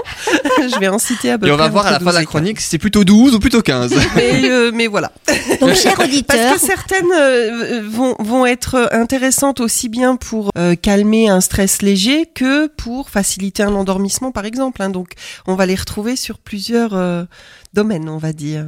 donc on va voir si les auditeurs savent compter jusqu'à 12 ou 15. C'est ça. Et nous aussi d'ailleurs, puisque Et vous on va aussi. essayer de compter oui, avec euh, les auditeurs. Vas-y, donne-nous un petit peu euh, tes trucs et astuces hein, aussi autour des huiles essentielles anti-stress. Alors oui, aujourd'hui j'ai choisi de vous parler de ça parce que je sais que c'est une question qui m'est souvent posée, que ce soit en atelier, euh, quand j'anime des ateliers aromas ou euh, en salon même euh, du mieux-être. Souvent c'est une question très récurrente de dire mais qu'est-ce que vous me conseillez contre le stress, l'anxiété, l'angoisse, euh, euh, les difficultés d'endormissement, les insomnies, Les maladies du siècle, hein, de ce siècle. hein, Oui, ça bah oui, oui, oui. euh, effectivement, il y a beaucoup récurrent, de personnes qui ont des soucis euh, avec, euh, mais même carrément des crises de panique aussi. Hein. Mhm, Parfois, oui. on parle des fois de crise de panique. hein. Mhm. Donc, euh, alors déjà, il faut savoir aussi distinguer l'angoisse, l'anxiété et le stress. Oui. Souvent, les gens, euh, Mélange. oui, mélange donne la même appellation en fait à tout ça, à tous ces troubles nerveux là, alors que l'intensité est différente. hein. Mhm. Euh, entre une angoisse et un stress ou un trac même euh, qui va être plus léger, il y a une différence vraiment très nette et du coup on va utiliser des huiles essentielles différentes aussi bien sûr. On va axer par exemple pour l'angoisse ou les crises de panique, hein, c'est-à-dire vraiment quelque chose euh, euh, comme comme une crise vraiment qui, qui survient comme ça brutalement, hein, on va dire euh, euh, l'angoisse ou le- l'anxiété. Là, on va vraiment utiliser plutôt des huiles essentielles qui vont être même jusqu'à sédatives parce qu'il va falloir calmer rapidement Ouais. cette Mhm. perte de contrôle en quelque sorte. Quand on est euh, sujet à des crises d'angoisse, euh, c'est, c'est, c'est- on perd le contrôle. hein. Donc il vaut mieux avoir son petit flacon et- sur soi Alors oui, c'est intéressant d'avoir effectivement un petit flacon quand sur on est sujet à ce genre de choses. Absolument, t'as raison Patricia. Et, ou alors un petit flacon d'une huile en particulier, comme par exemple la camomille, ou l'ilang-ilang, ou euh, la marjolaine aussi, qui est vraiment est excellente pour calmer, plus que relaxer, hein, vraiment calmer, Mhm. D'accord Donc Là, là, on, agit. on se la met sur le poignet ou ah, Mais même simplement en la, en la sentant au flacon, ça suffit. en la respirant au flacon, Mhm. ça peut euh, déjà aider à faire baisser très rapidement Cette tension. ce, ce- ce pic comme ça ressenti euh, émotionnel très fort hein, Mhm. juste en la respirant Et pour- vraiment Pour, enfants, adolescents, c'est possible, celle-ci? Euh, alors euh, la camomille oui l'ilang-ilang aussi même si en général ils sont pas trop fans de l'odeur de l'ilang D'accord. Euh, ils vont préférer je pense enfin c'est un petit peu ce que j'ai pu constater moi mais euh, ils préfèrent bien souvent l'odeur de la camomille La Mhm. marjolaine, c'est pareil, elle est quand même assez puissante aussi au niveau de l'odeur. Donc pour les enfants, je conseillerais plutôt euh, la camomille. Ou la lavande vraie, parce que la lavande vraie a aussi ce pouvoir de faire redescendre rapidement un stress, Ouais. simplement en la respirant en fait. hein. Mhm. Et d'ailleurs, les enfants bah, on- on- sont habitués à l'odeur de la lavande quand on l'utilise contre les poux. On connaît la lavande, hein, réputée justement euh, comme répulsive contre les poux. Ah. En mettant euh, derrière Ah, les oreilles des enfants une goutte de lavande tous les matins avant d'aller à l'école, en général, ils sont tranquilles. hein, euh, Ah, ils- ah oui, oui, oui. Est-ce que ça marche aussi? Ça marche aussi pour les puces des chiens? Oui, ça marche aussi pour les puces des chiens. Oui, oui, ça marche aussi. Je leur mets la derrière l'oreille. C'est une répulsive. Ouais, Pour les chiens, on peut pas trop, ça dépend de Ah, ça dépend de la taille du chien. hein. Voilà, c'est ça. Ça dépend de la taille. Non, mais oui, ça non, mais dépend de c'est la c'est taille du intéressant chien. à savoir. Ou les tiques, peut-être aussi, mais- les tiques aussi Oui, contre les tiques. Après, contre les tiques, euh, on va plutôt aller sur du géranium ou des choses euh, ou de la citronnelle. Enfin, une, une Avant d'aller promener. sentir Mhm. la citronnelle avant d'aller se promener pour éviter qu'ils en attrapent. Mhm. Euh, mais voilà. Hein, c'est. Mais la lavande, euh, effectivement, les enfants aiment beaucoup l'odeur de la lavande, donc Mhm. euh, ça peut aussi euh, euh, les aider à surmonter ces crises comme ça euh, de panique ou de stress ou, euh, ou d'angoisse qui montent. L'huile essentielle de néroli aussi hein, est très intéressante. De La Néroli. néroli. Néroli. La néroli, en fait, l'huile essentielle de néroli, c'est la distillation de la fleur d'oranger. Ah, tiens. Ah oui, d'accord. Oui, Ah oui, la effectivement, fleur, le nom. hein. Ouais, ouais. La fleur d'oranger, en fait, donne l'huile essentielle de néroli à la distillation. Alors, elle a un très faible rendement, ce qui fait que du coup, Très elle cher. a un coût Ouais. très élevé. On n'en trouve pas facilement dans le commerce. Vous en Mhm. trouvez sur Internet, hein, en commande. Mais, euh, mais dans le commerce, enfin, il y a très peu de magasins qui l'ont. Euh, certaines boutiques bio dans, dans Colmar ou environ, c'est possible? Euh, je l'ai pas encore vu en boutique bio la Néroli. Mhm. Vraiment parce que euh, c'est de l'ordre, pour vous donner un ordre d'idée, hein, c'est de l'ordre de 50 euros les 5 millilitres. hein. Le petit flacon, Le alors. tout petit flacon, Ah, tout 5 petit. millilitres. Voilà, je vois, tu Ah fais, ça fait 3 Oui, cm, je, 2, je- 3, je 2, te 2, montre 3 euh, cm. avec Oh, voilà. mes doigts, on- Donc je mime encore. cher. Oui, tu mimes Mais encore, non, oui. non, oui, oui, c'est très très cher en Ouais. fait. Elle a un très faible rendement la Ah ouais. distillation, donc elle est Mhm. vraiment très très chère. Mais par contre, elle a vraiment un pouvoir relaxant incroyable. Euh, donc, euh, si vous, vous pouvez vous l'offrir, ah, on l'utilise bien souvent d'ailleurs en très petite quantité dans les préparations, parce que une goutte suffit vraiment à faire retomber un pic de stress. Je vous donne rapidement une petite recette hein, euh, contre l'anxiété des personnes hypersensibles. 10 gouttes de lavande vraie, 3 gouttes de camomille romaine, une goutte de néroli dans 10 millilitres d'huile végétale, noyau d'abricot, noisette, enfin ce que vous voulez en huile végétale. Et ça en massage du plexus solaire, c'est magnifique pour lutter contre l'anxiété vraiment chez les personnes qui sont hypersensibles. C'est-à-dire à mettre juste euh, euh, ponctuellement quand la personne a cette crise d'angoisse ou en, en entretien ou On en traitement de fond, tu vois? Oui, on peut aussi l'utiliser effectivement en traitement de fond ou en préventif. Mhm. hein, euh, à- et, et en appliquer par exemple le matin. hein. ça va permettre douche, déjà voilà. de faciliter la détente avant d'aller au travail. Il y a des personnes comme ça qui euh, souvent ont la boule au ventre avant Mhm. d'aller au travail. Bah, ça peut les aider aussi euh, Mhm. à calmer déjà un peu cette angoisse. Et, et si dans ce mélange, il n'y a pas le- l'huile Néroli, c'est efficace quand même ou Oui, ça fonctionnera quand même puisque là, bah, tu vois bien, il y a qu'une goutte. Mhm. On peut la remplacer dans ce mélange euh, par de l'ilang-ilang, par exemple. D'accord. Ou même Mhm. la marjolaine que j'ai citée avant. À la place du néroli, vous pouvez mettre une goutte de marjolaine ou euh, d'ilang-ilang. Mais si vous avez du néroli, c'est C'est le top. c'est le top, oui, c'est le top, vraiment. Donc voilà, ça c'était vraiment pour les crises d'angoisse, d'anxiété, les pics vraiment euh, importants qu'on a parfois du mal à, à contrôler. Vous pouvez vous préparer dans un petit flacon bah, ce- cette petite recette que j'ai donnée. Mhm. Là, je vous la conseille en massage du plexus solaire, mais vous pouvez aussi emmener votre petit flacon dans votre poche, dans votre sac à main, ou voilà, et puis euh, le respirer Mhm. simplement Ouais, l'odeur euh, au, au flacon directement. Avant un entretien. euh, Avant un entretien, par exemple, euh, ou dans un moment Ou vraiment un euh, concours. ou voilà. qui risque Mhm. d'être perturbant. Mhm, c'est ça. Maintenant, j'aimerais vous parler aussi d'une huile essentielle qui aide à la concentration. Je dis une, je devrais plutôt dire deux. Est-ce que vous qui, je crois, les utilisez déjà un peu, les connaissez déjà un petit peu, les huiles essentielles Oui, oui. Certaines, en tout cas. Oui, Hein, ouais. Voilà, vous, vous- vous savez déjà un petit peu, euh, vous connaissez leur efficacité, vous en utilisez quelques-unes. Euh, quand on vous parle comme ça de d'aide à la concentration, Qu'est-ce qui vous vient? Est-ce qu'il y en a une particulière qui vous vient à l'esprit? Je sais qu'il faut manger beaucoup de poissons. Pour faciliter la concentration. ouais. C'est pas faux. ouais. Non, là, tout de Non, il n'y a rien qui vous vient comme ça spontanément. Euh, euh, alors, celle qui euh, est recommandée et qui vraiment aide et est efficace pour faciliter la concentration, c'est l'huile essentielle de romarin à cinéole, couplée à celle de menthe poivrée. La menthe poivrée, vous la connaissez. Ouais. Oui, Vous la connaissez peut-être pour son action sur le digestif tout à fait. ou Et- sur le mal de tête. Oui. Et puis le, son, son action aussi, elle est, c'est vrai qu'elle refroidit au niveau antalgique, c'est euh, c'est sympa aussi. hein. Et pour son action effectivement antalgique, puisque anesthésiante, Ouais. euh, son, son, son, son- comment dire, son effet froid, Ouais. son effet glaçon sur la peau va euh, effectivement anesthésier une douleur, par exemple.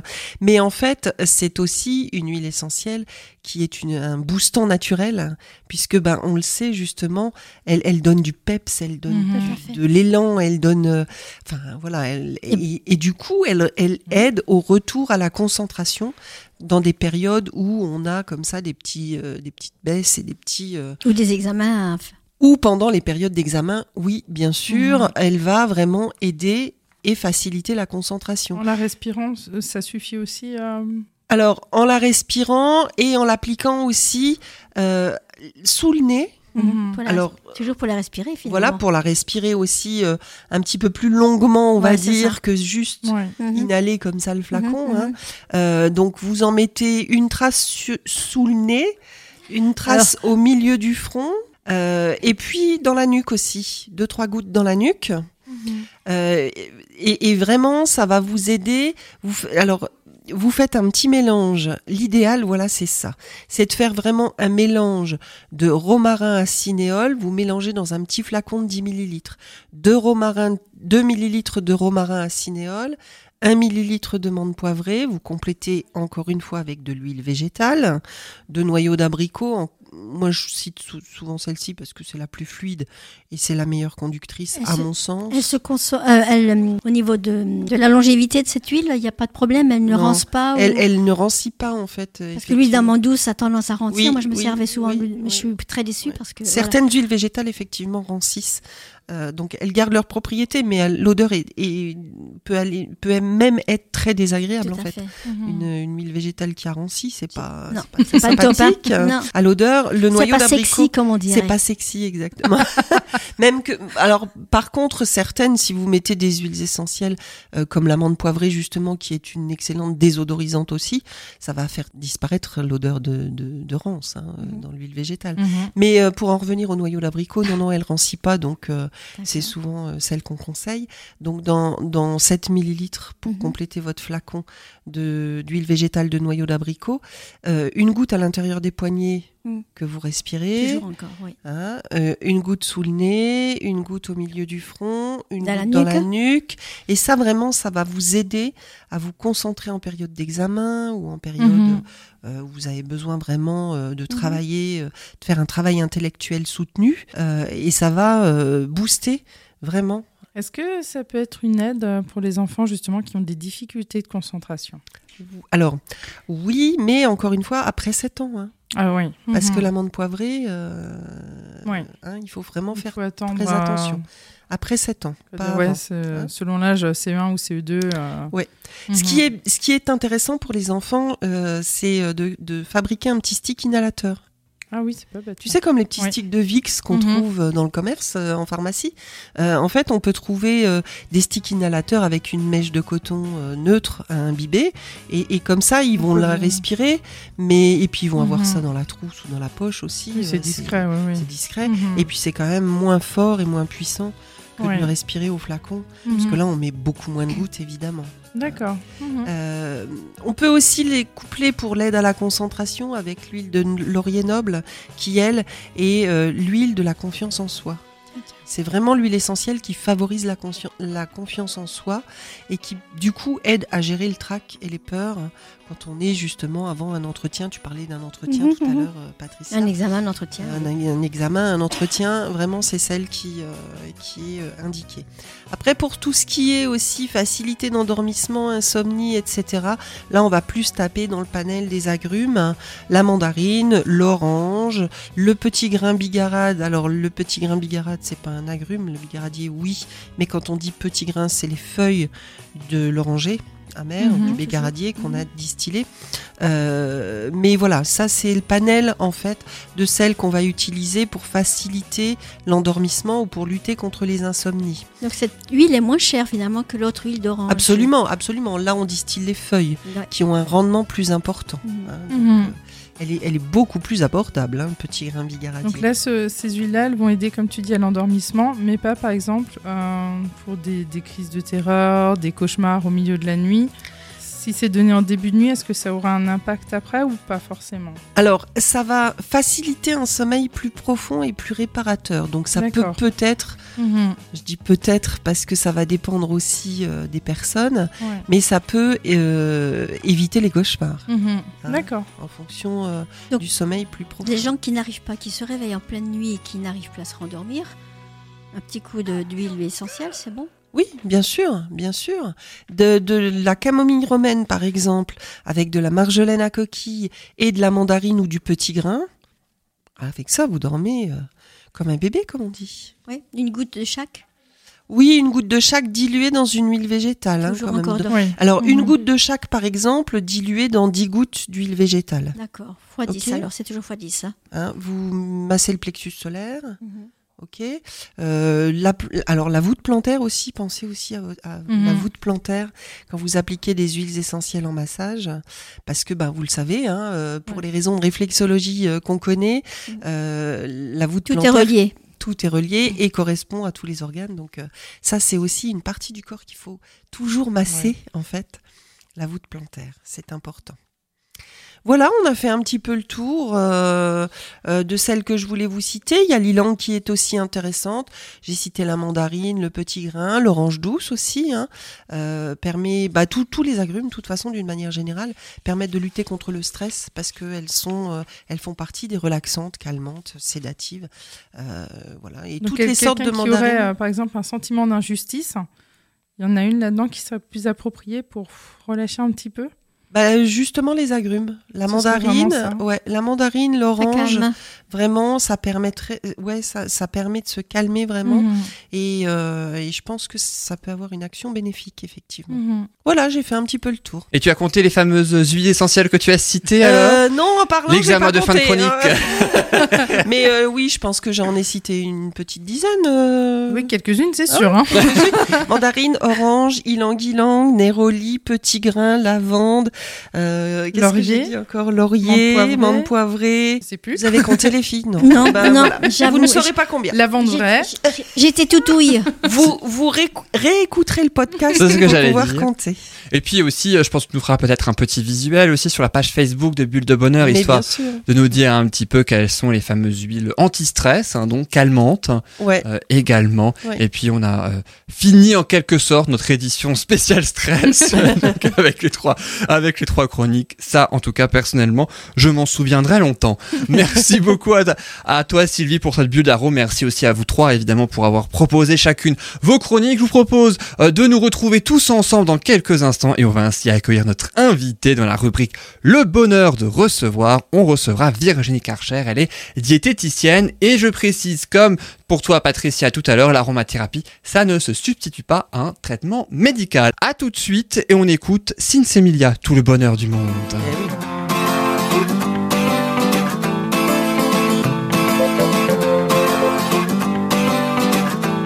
On vous souhaite tout le bonheur du monde et que quelqu'un vous tende la main. Que votre chemin évite les bombes, qu'il mène vers de calmes jardins. On vous souhaite tout le bonheur du monde aujourd'hui comme pour demain. Que votre soleil éclaircisse l'ombre, qu'il brille d'amour au quotidien.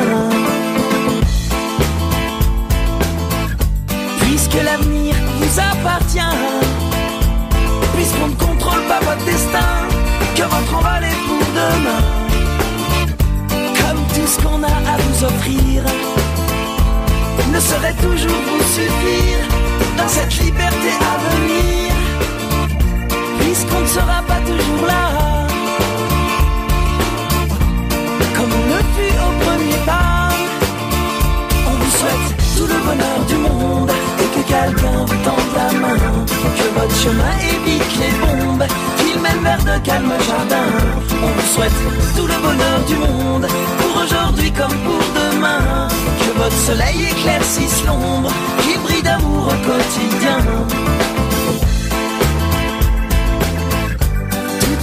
S'offre devant vous, tant de rêves à vivre jusqu'au bout, sûrement tant de joie au rendez-vous. Libre de faire vos propres choix, de choisir quelle sera votre voie et où celle-ci vous emmènera. J'espère juste que vous prendrez le temps de profiter de chaque instant. On vous souhaite tout le bonheur du monde chemin évite les bombes, qu'il mène vers de calmes jardins. On vous souhaite tout le bonheur du monde, pour aujourd'hui comme pour demain, que votre soleil éclaircisse l'ombre, qu'il brille d'amour au quotidien. Je sais pas quel monde on vous laissera, on fait notre mieux seulement parfois, j'ose espérer que cela suffira. Pas à sauver votre insouciance, mais à apaiser notre conscience. Pour le reste, je me dois de vous faire confiance. On vous souhaite tout le bonheur du monde et que quelqu'un vous tende la main. Que votre chemin évite les bombes, qu'il mène vers de calmes jardins. On vous souhaite tout le bonheur du monde, pour aujourd'hui comme pour demain. Que votre soleil éclaircisse l'ombre, qu'il brille d'amour au quotidien. On vous souhaite tout le bonheur du monde, On vous souhaite tout le bonheur du monde, oh oui, tout le bonheur du monde. Que votre chemin évite les bombes, qu'il mène vers de calmes jardins. On vous souhaite tout le bonheur du monde. C'était Sins Emilia dans Bulle de Bonheur avec son célèbre, sa célèbre chanson Tout le bonheur du monde. Et je suis toujours en compagnie de Virginie, de Patricia et de Sylvie également. Puis je propose dans la rubrique qui s'appelle Le bonheur de recevoir, Virginie de rencontrer une autre Virginie, du coup, eh oui. C'est chouette. Ce sera une autre Virginie, mais elle fait pas la même chose que toi. Je rappelle que la rubrique s'appelle Le bonheur de recevoir.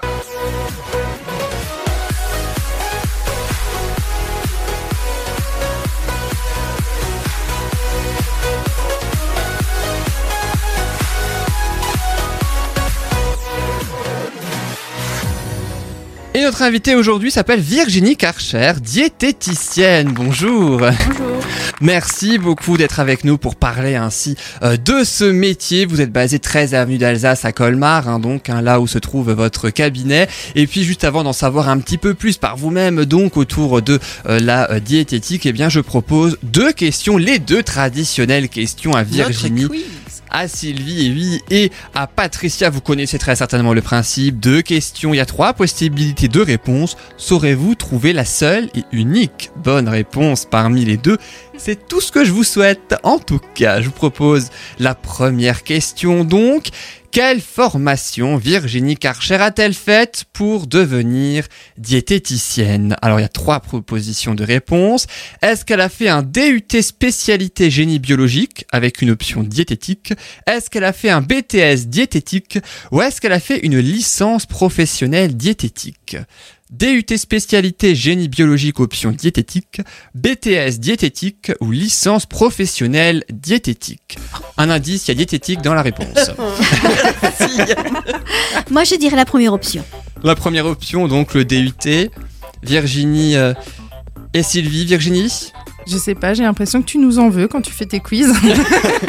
Oh, je, je reconnais que c'est un petit peu mon moment, ça dit de l'émission. Écoute, je... allez, moi je dirais la troisième. La, li- la licence professionnelle diététique. Et toi, Sylvie? Bah oui, j'aurais dit ça aussi, moi. La licence professionnelle diététique, eh bien c'est l'invité en personne hein, qui sait mieux que nous. Alors quelle formation avez-vous faite Virginie Karcher pour devenir diététicienne? J'ai fait le DUT. Ah, ok. Eh ben bravo Patricia. Donc c'est Patricia que qui- Patricia.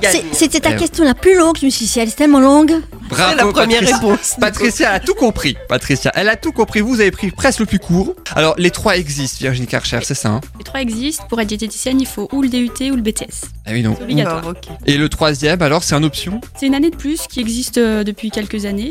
À l'époque où moi j'ai fait mon DUT, ça n'existait pas. Donc je l'ai pas fait. Ah Ouais, donc la question ne se pose pas. C'est pour ça, sinon on avait peut-être juste. Hein. Oui. C'est pour passer en, ba- en bac plus 3 en fait. Parce que les professionnels de santé maintenant sont sur bac plus 3, théoriquement. Et il n'y a que les diététiciennes qui sont encore euh, sur deux ans. D'accord. Et diététicienne, c'était c'est une vocation dès le départ ou comment ça vous est venu? Comment vous avez eu envie de faire ce métier? J'adorais cuisiner. C'est une bonne raison. Ah bah oui, mais oui. J'adore cuisiner, j'adore la pâtisserie.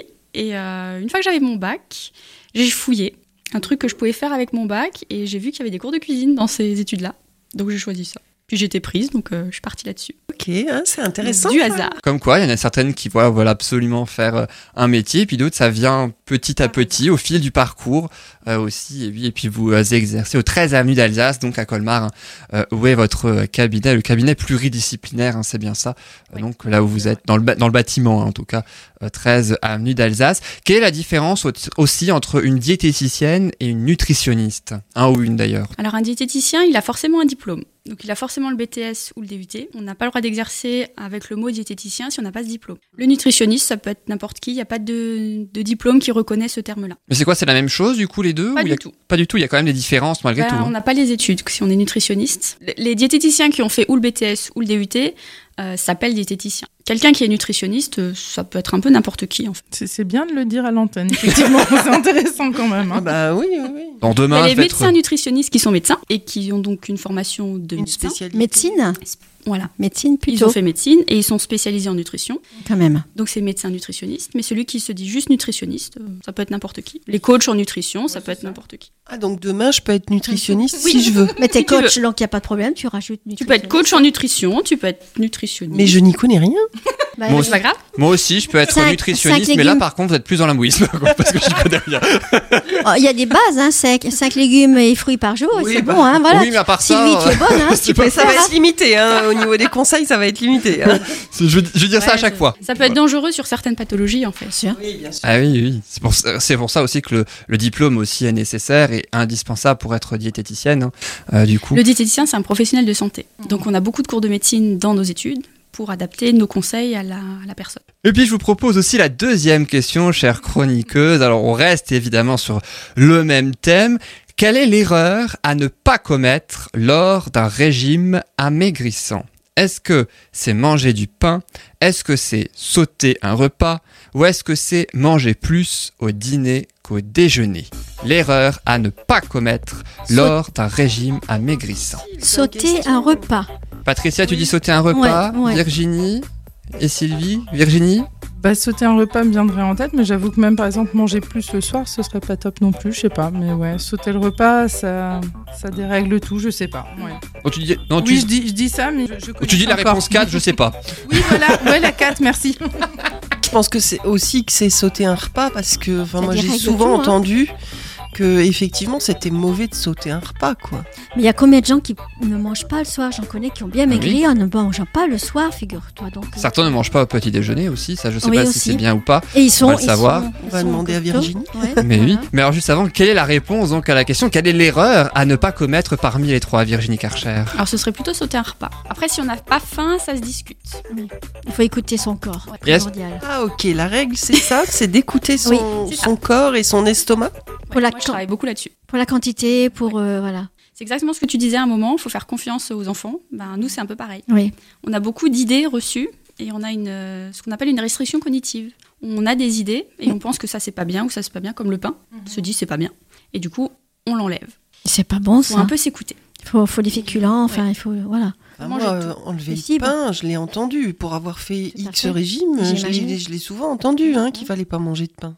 Ben, je te mange trois quarts de pain par jour. Et Moi aussi. J'adore ça en plus. En plus Tu des pâtes et Ne du me riz. rassurez pas vraiment là. ouais. Je suis pas. C'est pas le pain, je pense pas. hein. Mais si on aime vraiment ça, le fait de l'enlever, en fait, on a moins d'appétit, on n'a plus de plaisir et du coup, on mange moins de calories, donc on peut perdre du poids. Mais à la fin, c'est pas le pain qui a fait perdre du poids, c'est le fait qu'on ait mangé moins de calories. Oui, d'accord. Et du coup, il y a peut-être un risque après de craquer aussi Ouais. et de, hein, de reprendre. Frustration et Ouais. yo-yo. et- Et du coup, manger plus au, au dîner qu'au déjeuner, c'est pas bon ou c'est bon ou- Dans le meilleur des cas, dans le cas idéal, si je puis dire. Bah, ça dépend du rythme de vie qu'on a. Logique. Si on est du style à. Je, je prends un petit jeune, hein, il a son dîner à 8 heures, il va passer toute la nuit en boîte de nuit. Oui, Il a un gros dîner, Il c'est va un problème. l'éliminer. Si le dimanche matin, il prend son petit déj à 10 heures et puis qu'après, il y a le repas de midi avec la famille qui mange moins là et qui remange plus le soir, c'est pas choquant. Ça dépend de l'appétit qu'on a en fait. Ça, c'est à discuter avec chaque patient. Mhm, mhm. faut se réguler, quoi. S'écouter, c'est toujours encore pareil. Ouais, c'est ça. C'est presque le point commun entre toutes les chroniques d'ailleurs, hein, puisque c'est ce qui ressort hein, aussi, Oui. s'écouter. Euh, oui, euh, donc. Et puis, euh, est-ce qu'il y a des aliments qui sont plus conseillés, bons pour la santé, les fruits et légumes, hein, j'imagine, mais aussi des aliments qui sont plutôt déconseillés pour la santé et qu'on a tendance un petit peu à, à- à trop manger? Il n'y a pas d'aliments déconseillés. C'est une question de quantité. Même le sucre? Bah, s'il fait plaisir. Même si on est frustré de ne pas manger du sucre, on n'est pas gagnant. Après, de manger que du sucre, c'est pas bon, mais à partir du moment où on n'a pas tous les nutriments qu'on a besoin, ça va déranger. Si on mange trop de sucre et du coup qu'on mange pas assez d'autres choses, ça va déranger. Mm. Mais le sucre va pas nécessairement déranger. C'est pas équilibré simplement. C'est ça. Ouais. Après, l'équilibre, il est, il est propre à chacun. Relatif. il y a, ouais, on a chacun une alimentation différente, des habitudes différentes. On peut manger tous équilibrés en mangeant totalement différents chacun. Et est-ce qu'il y a une, j'appellerais presque ça, mais je sais pas si c'est le bon terme, trouble alimentaire entre guillemets, mais qu'est-ce qui revient le plus souvent, en tout cas auprès de, euh, de vos patients? Quel problème alimentaire, par exemple, revient le plus souvent chez vos patients? Au cabinet, Au cabinet, oui, au 13 rue d'Alsace à Colmar, on le rappelle. Bah, ça rejoint un peu le stress en fait. Les gens souvent ils mangent beaucoup à des moments précis pour canaliser une émotion. Et donc moi je travaille beaucoup sur justement le quand je mange quoi en fonction de mes émotions. Et les gens stressés, on ont tendance à manger quoi? Ça dépend. Ça dépend des personnes, des patients. Les hommes ils sont plutôt salés. Les hommes sont salés. Les filles un peu plus sucrées. Après si en rentrant du boulot une fois on a envie de manger un petit pain et que arrivé au repas on a moins faim, bah, il suffit de moins manger au repas et ça fera pas forcément des dégâts. Mais souvent on se dit oh je vais pas manger. Puis du coup on se mange le repas sans avoir faim. Pas la peine. Oui, et, et tout ce qu'on a entendu quand on était petit, finis ton assiette, ça nous Ça c'est aussi, pas non bon ça. C'est comme le dépêche-toi, dont on a parlé tout à l'heure. C'est ça. Ça c'est une catastrophe. Ouais. Si un enfant il a plus faim faut arrêter. Mhm. Et si- l'enfant ne peut ne plus avoir faim pour le repas salé, mais avoir encore une petite envie d'autre chose, et, et il saura se gérer. Il va arrêter son plat salé pour avoir la place de manger son petit dessert. Il y en a qui le verbalisent Ouais. hyper bien. Je garde la place pour mon dessert. Ouais. Il y en a d'autres que ça dérange pas de finir par un truc qu'ils aiment. Euh, genre, il y a une petite au cabinet, elle s'en fiche d'avoir un truc sucré en dessert, elle veut juste finir son assiette par le truc qu'elle préfère. Ouais, et ça, c'est- chouette, c'est un, bon conseil à dire parce qu'effectivement, il y a, il y a trop de préjugés là-dessus. hein. Et c'est compliqué alors qu'en fait, les enfants, il faut les écouter. Dès la crèche, on le voit, les tout petits, euh, ils, mangent. Un, un bébé qui est allaité, il n'y a personne qui va regarder la quantité qu'il a pris. Quoi. Il va boire ce qu'il lui faut Même en sur fait. un hein. Même Ouais. sur un biberon, un bébé, il mange quand il a faim, il s'arrêtera à son biberon quand il a faim, et au pire, bah, au lieu de manger au bout de 4 heures, il remangera au bout de 2 heures. C'est ça. Et il faut lui faire confiance. Il faut, faut arrêter de dire le bébé, euh, c'est un biberon de temps et temps, toutes les 4 heures. Mhm. C'est la première bêtise qu'il faut pas faire. Complètement. Il y a encore plein de pédiatres qui le font. hein. Le- les enfants, ils savent. Il faut juste les écouter, faire confiance. Et, et on le voit, les enfants grandissent bien, ils prennent un poids normal, ils sont équilibrés, tout va bien. C'est à la demande, que ce soit allaitement ou biberon. Ouais. Et donc, ce à la demande, c'est quelque chose qu'il faut garder tout le restant de notre vie, quoi, si je Eh comprends ouais. bien. Et si on est des enfants, finis ton assiette, on sera des adultes, finis ton assiette. Oui, non, ensuite à ça, notre je confirme. Mais, mais c'est aussi une histoire d'éducation. Autrefois, on, moi je me rappelle, termine ton assiette, il y a des biens frais, on pense à notre époque. Enfin, mon époque, je suis un petit peu plus âgée Ah, moi- que vous tous. alors mais- moi, on me disait, il vaut mieux faire envie de pitié. Ah oui, aussi, c'est vrai. Ouais, mais dans le temps, c'était ça, un bébé bien ça. potelé, c'était un bébé en bonne santé. Et Ouais. c'était vrai, un bébé tout Absolument. maigrichon, c'était plus risqué. Donc, Oui. historiquement, ça se comprend. Oui, Ouais, on- mais c'est vrai que c'était ça. Mais, hein. mais même, euh, même il y a, on va dire, allez, un peu plus de 17 ans et demi, euh, comparativement. tu euh, n'as que ma 17 fille, ans et euh, demi? Non, ma grande, ma grande, elle, elle prenait pas forcément beaucoup de poids, mais elle se portait bien. Mais comparé à d'autres bébés tout potelés, voilà, ça faisait moins. Et c'est vrai que mon pédiatre m'a dit, c'est pas parce qu'on est en Alsace qu'il faut forcément qu'elle soit hyper potelée. Je me suis, dit, ouais, c'est vrai, elle est bien. En fait, et je l'allaitais à la demande, et elle a super bien grandi, quoi. Mais elle se, ouais, je lui ai fait confiance. Ça dépend des pédiatres. Moi, je sais que ma fille, c'était un grand bébé, plutôt potelé, et même avant de manger, on me disait faut faire attention, faut faire attention. Ouais. J'ai jamais écouté ce conseil parce que je trouve que c'est aberrant. Maintenant, elle Mhm. va très bien. Et mon fils, lui, c'était plutôt, c'est plutôt un petit gabarit qui mange un peu moins, et on me dit oh, faut faire attention. bah, faut pas écouter. C'est ça. Ouais, il faut leur faire confiance. Mais est-ce que, ju- La nature est bien faite. hein. mais est-ce que justement, Virginie, là je m'adresse à la chroniqueuse parentalité donc de notre émission, puisqu'on parle justement de ça, est-ce que aussi le fait que euh, l'enfant des fois ne finit pas son assiette, est-ce que c'est pas aussi pour quelque part tenir tête à ses parents comme s'ils se rebellaient par exemple ou, ou ce genre de choses et que du coup ben, le parent il sait pas si c'est il a vraiment plus faim ou si c'est juste parce que l'enfant veut se rebeller? Alors, pour répondre à ta question, si effectivement c'est un cas de rébellion, ce qui est possible, hein, euh, cas de rébellion, ça veut dire qu'il y a un désaccord. Et c'est-à-dire que l'enfant n'est pas entendu. Donc après, à lui de trouver les moyens où le parent va, va réagir. Donc forcément, si pour le parent, euh, vider l'assiette, c'est important et que l'enfant, il n'arrive pas à se faire entendre, oui, c'est possible qu'il utilise ce moyen-là. Mais c'est que le problème est ailleurs. Et c'est donc aux parents de savoir euh, le, Ouais. quelle est la situation, c'est ça, entre l'une et l'autre, et donc de, Mhm. de détecter, hein, c'est ça. C'est ça. Et souvent, en parlant, de toute façon, ça ressort.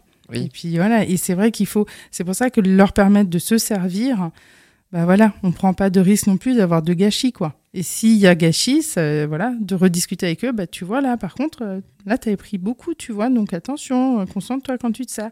Mais c'est, on revient sur euh, les écouter, leur faire confiance et leur permettre, euh, voilà, de, de nous montrer ce dont ils ont envie, ce dont ils ont besoin surtout. Après, si on est inquiet pour le poids, c'est aux parents aussi de veiller à l'équilibre. Parce que si un jour, je sais pas, c'est des frites et qu'ils mangent plein de frites, bah, il suffit de pas faire de, de nouveau des frites le lendemain ou des trucs gras. Et c'est pas un problème si un jour ils ont mangé que des frites et pas de légumes. C'est aux parents de veiller que le lendemain, bah, il y a un peu de tout et un truc qu'ils aiment. Moi, il n'y aura pas de carence pour, carence pour autant, Non. c'est ça. hein. Non, non. Donc en fait, si j'ai bien compris, il n'y a pas d'aliments déconseillés. Non. Alléluia. je...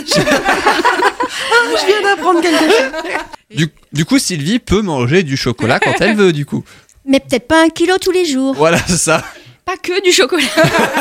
Pas que du chocolat quand même. Avec un peu de salade verte. Après, je l'ai déjà testé. hein. Si c'est un aliment mystique comme ça où on croit que euh, il est parfait, bah, on mange que du chocolat pendant quelques jours et c'est réglé. hein. Oui, oui, on se lasse On a envie d'autre chose. hein. Ouais. Oui, oui, oui, oui.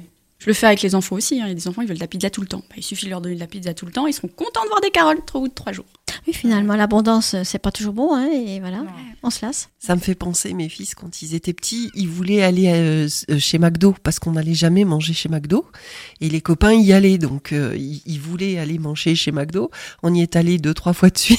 ça a été réglé. bon, hein? Ah oui, oui, ça a été réglé parce qu'en fait, euh, ils ont trouvé que c'était pas si bon que ça, quoi. En cabinet, il y a des adultes et des enfants. Oui. Mhm. Je fais partie d'un réseau de santé, le réseau Aude, qui prend en charge les, les enfants en surpoids. Et moi, je travaille beaucoup là-dessus. Ah, Il y a une tranche d'âge ou? Mineurs. Il y a le pendant pour les adultes, Mhm. à partir de 18 ans. Et il y a la version enfant, où moi, je vois les enfants dans ce cadre de, dans ce réseau-là, où les parents qui viennent parce qu'ils sont inquiets. Ouais. Et est-ce que le, on en parle aussi beaucoup, hein, le problème où il y a énormément d'enfants devant les écrans qui finalement sont en obésité parce qu'ils grignotent, ils mangent, ils mangent, ils mangent, mais ne se dépensent plus physiquement. Est-ce que c'est quelque chose qui est rencontré? Alors, c'est pas forcément parce qu'ils se dépensent pas, mais c'est le fait qu'ils mangent sans s'en rendre compte. Ouais. Ah oui, Après, oui. c'est plus de l'alimentation en pleine conscience. Mhm. Si je suis devant mon écran et que je mange pas, enfin, je mange mais sans m'en rendre compte, Ouais. bah, je me suis pas rendu compte que j'ai mangé. Il y a plein plein de gens qui mangent sans s'en rendre Mhm, compte. mhm. Ils Donc- disent, moi je comprends pas, je prends du poids, mais je mange rien. Quand on creuse, il y a des cacahuètes tout le temps à table, ou des, paniers de fruits où ils passent toute la matinée en picoré dedans. En Ouais. fait, ils mangent tout le temps. J'avais aussi vu une émission où euh, ils avaient essayé, ils mettaient une petite assiette bien remplie avec la même quantité sur une grande assiette. Et, et finalement, la grande assiette, ils avaient l'impression d'avoir mangé énormément, alors que et puis ils prenaient pas pas plus de poids qu'un mangeant. Enfin voilà, Ouais. ils se sont rendus compte que La majorité des gens, ouais. le visuel est Plus important. est l'assiette, mieux ce, enfin, moins Oui. ils mangent. Après, il y a des gens qui aiment pas quand tout est ramassé sur une petite assiette. Ah. Donc il y a des, il y a des, moi j'appelle ça des trieurs, qui aiment bien que ce soit séparé. Ah. Donc plus grand est l'assiette, moins les choses se touchent, Mhm. plus ils sont à l'aise. D'accord. Donc il y en a, mais il y en a pas beaucoup. Et pour revenir sur le métier, hein, là vraiment euh, donc de diététicienne dont on a parlé euh, tout à l'heure, est-ce que est-ce qu'il y a une différence entre les diététiciennes qui sont à l'hôpital et puis celles qui sont au niveau libéral comme euh, vous hein, par exemple? Est-ce qu'il y a une, une certaine différence? Alors quand on est libéral, on a, on n'est pas salarié, qu'on a.